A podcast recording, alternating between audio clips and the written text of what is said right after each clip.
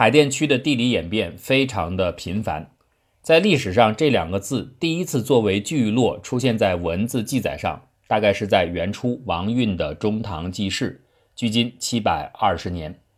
当时的北京城不像现在以三海为中心，那个时候的北京城中心在广安门附近一带，它的起源可以上溯到三千年之前。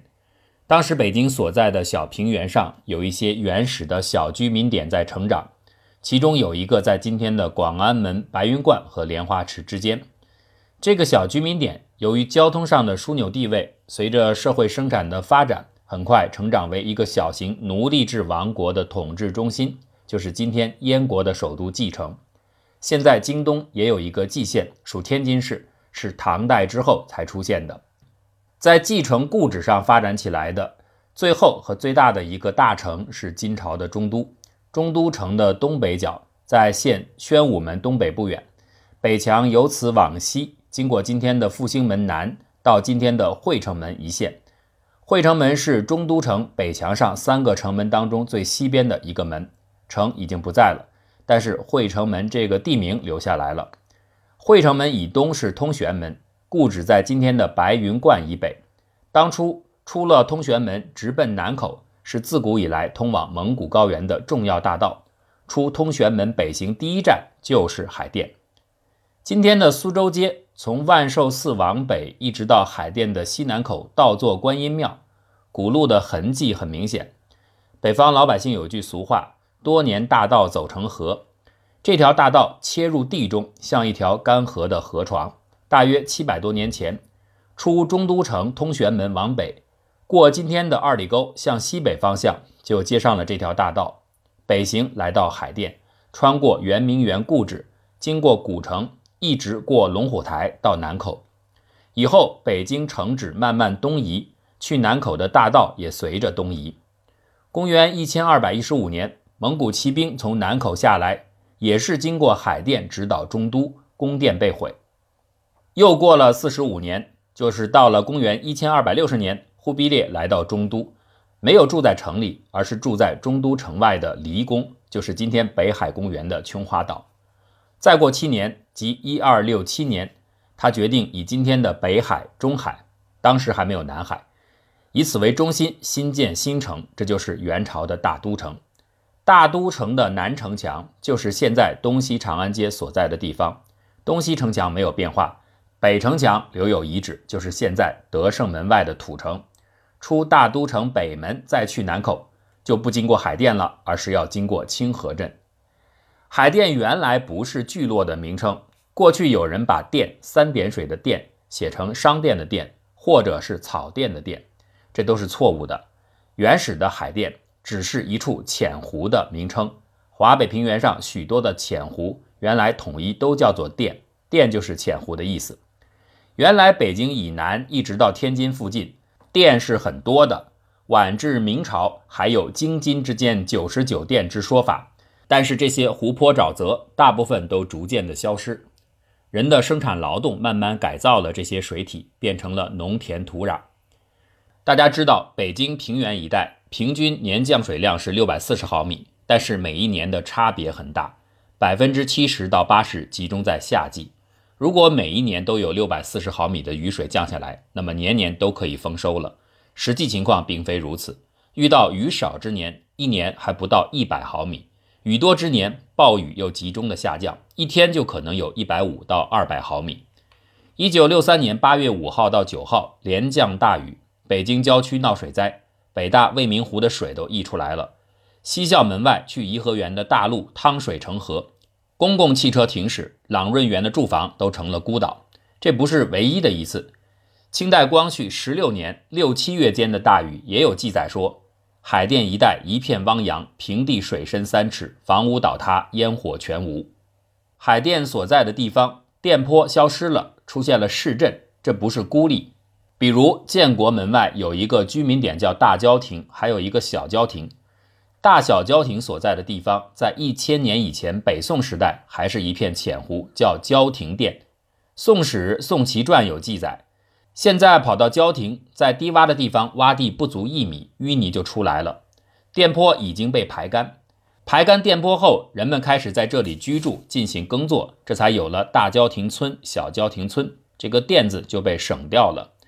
海淀湖消失之后，出现了海淀镇，可是这个“电”字没有省掉，因为“电”字前面如果有一个“海”字，双声叠韵，叫起来顺口，所以还叫海淀，但已经不是水坡，而是聚落。最早的时候，从现在海淀镇的西下坡一直到六郎庄，就是原始的作为湖泊的海淀。这从地形上可以进一步的判断。从白石桥北来到海淀镇和北大校园的南部。是海拔五十米等高线以上的一块高地，最高处有五十二米，叫做海淀台地。自此以北以西，地形下降到五十米高程以下。昆明湖东岸是高程五十米的大堤，如果大堤一破，六郎庄一带的稻田就会被淹没。在过去，如果来到西郊，从西直门出来，走高梁桥、护国寺，经过大钟寺北，然后到黄庄进海淀南大街，穿过西大街。一出西大街的口，一片浩渺平远的低地就会突然出现在眼前。过去这里还有大片的农作物，如阴的稻田荷塘伸展到颐和园的墙外，一片江南风光。这块低地叫做八沟低地，八沟也是低地上的一个小居民点。海淀以南八沟低地的上游是万泉庄，历史记载这里有众多的泉水平地涌出，所以叫做万泉庄。泉水汇成一条小河北流，这就是原来海淀湖的上源之一。海淀附近的昆明湖原来也是一个小湖，叫翁山坡。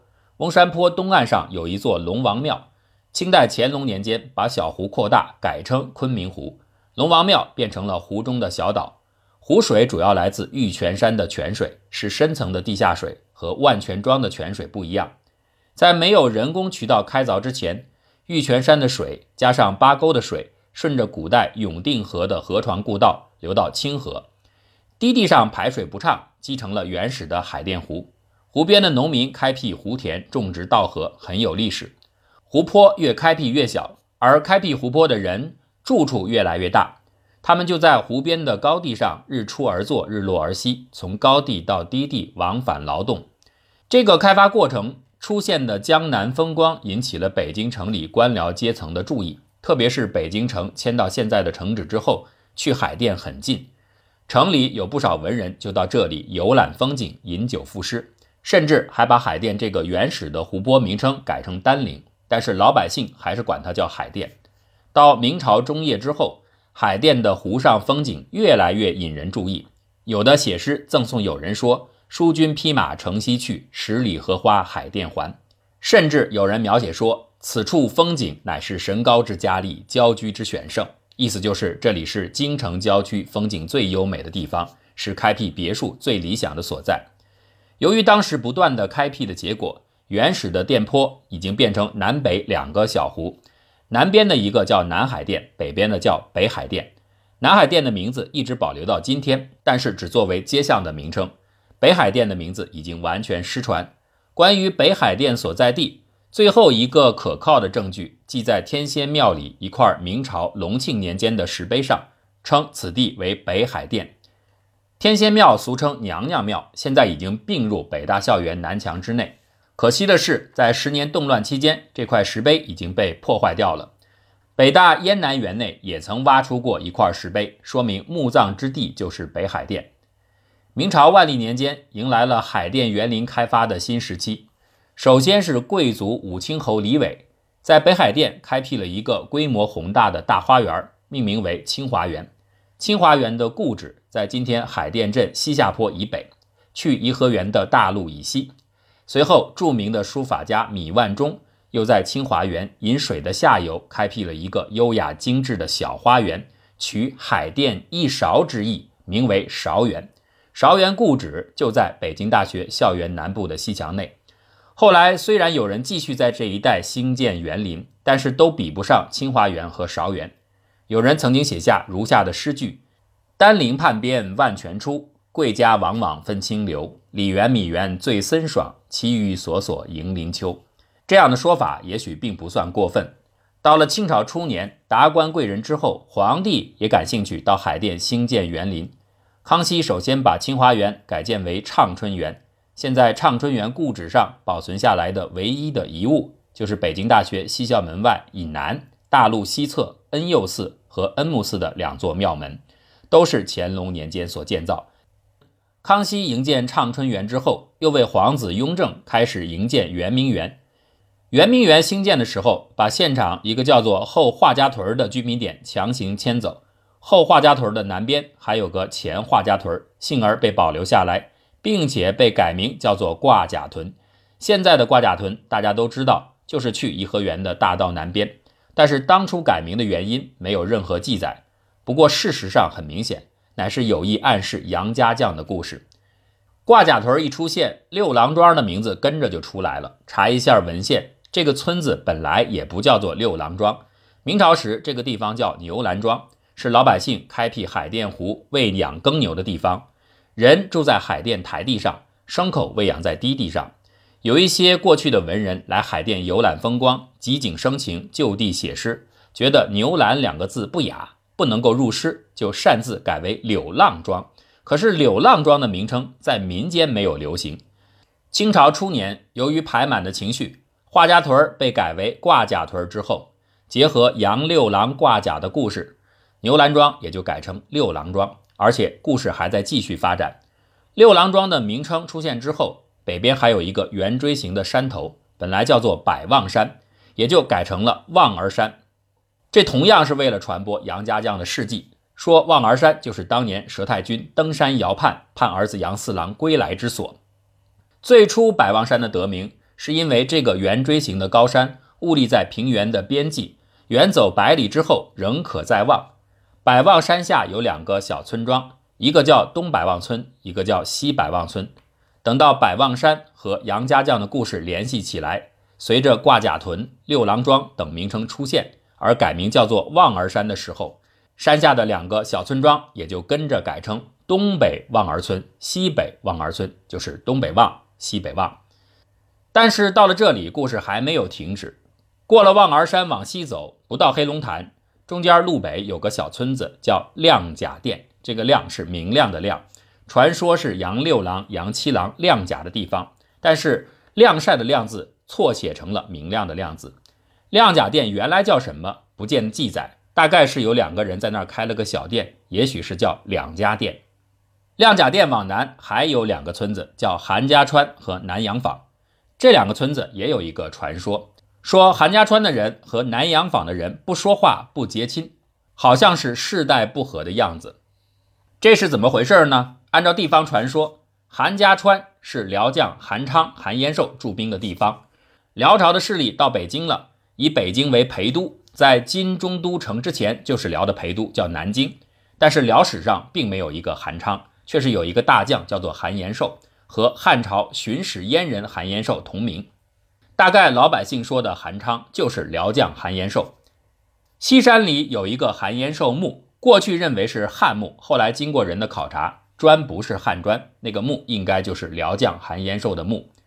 至于南阳坊呢，又传说是杨家将杨七郎驻兵的地方。辽与北宋交兵，一个在保卫中原，一个是希望进入中原，因此后来住在这两个地方的人就对立起来。其实这些都是传说，并不可信。从黑龙潭往西就到了白家团，大家都知道这是曹雪芹逝世的地方，他的房子已经不在了。但从当事人去看望曹雪芹所记载的道路，如何穿过白家团，直到村西头的小石桥，也还依稀可辨。过了石桥不远，就是曹雪芹的几间小房。现在房子不在了，石桥还有。白家团原来有个开元寺，寺里有一块石牌，记载这个地方在玉河乡。其他好几个地方也都有玉河乡的名称。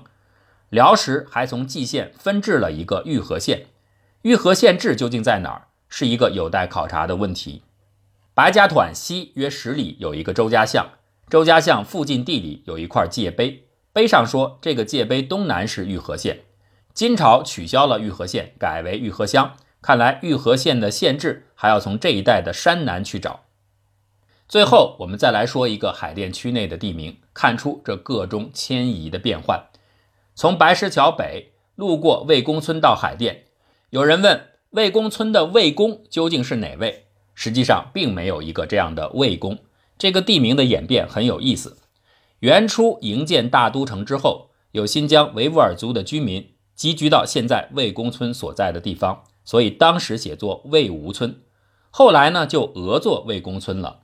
魏公村以东，大佛寺西南，路旁有一个墓碑，是明代李东阳的坟墓。李东阳对海淀附近的地理情况及风景名胜很熟悉，他写的《西郊游记》很有参考意义。后人记载，他的坟墓指明就在魏吴村。大概后人觉得“魏吴”这两个字不太好，就改成了魏公。十年动乱期间，一度曾经把魏公村姓魏的魏改成了天下魏公的魏，意思虽然好，但是这样一改，不见原来地名的影子了，所以后来还是修正了回去。地名的演变可见非常的复杂，歌中还有许多有趣的故事。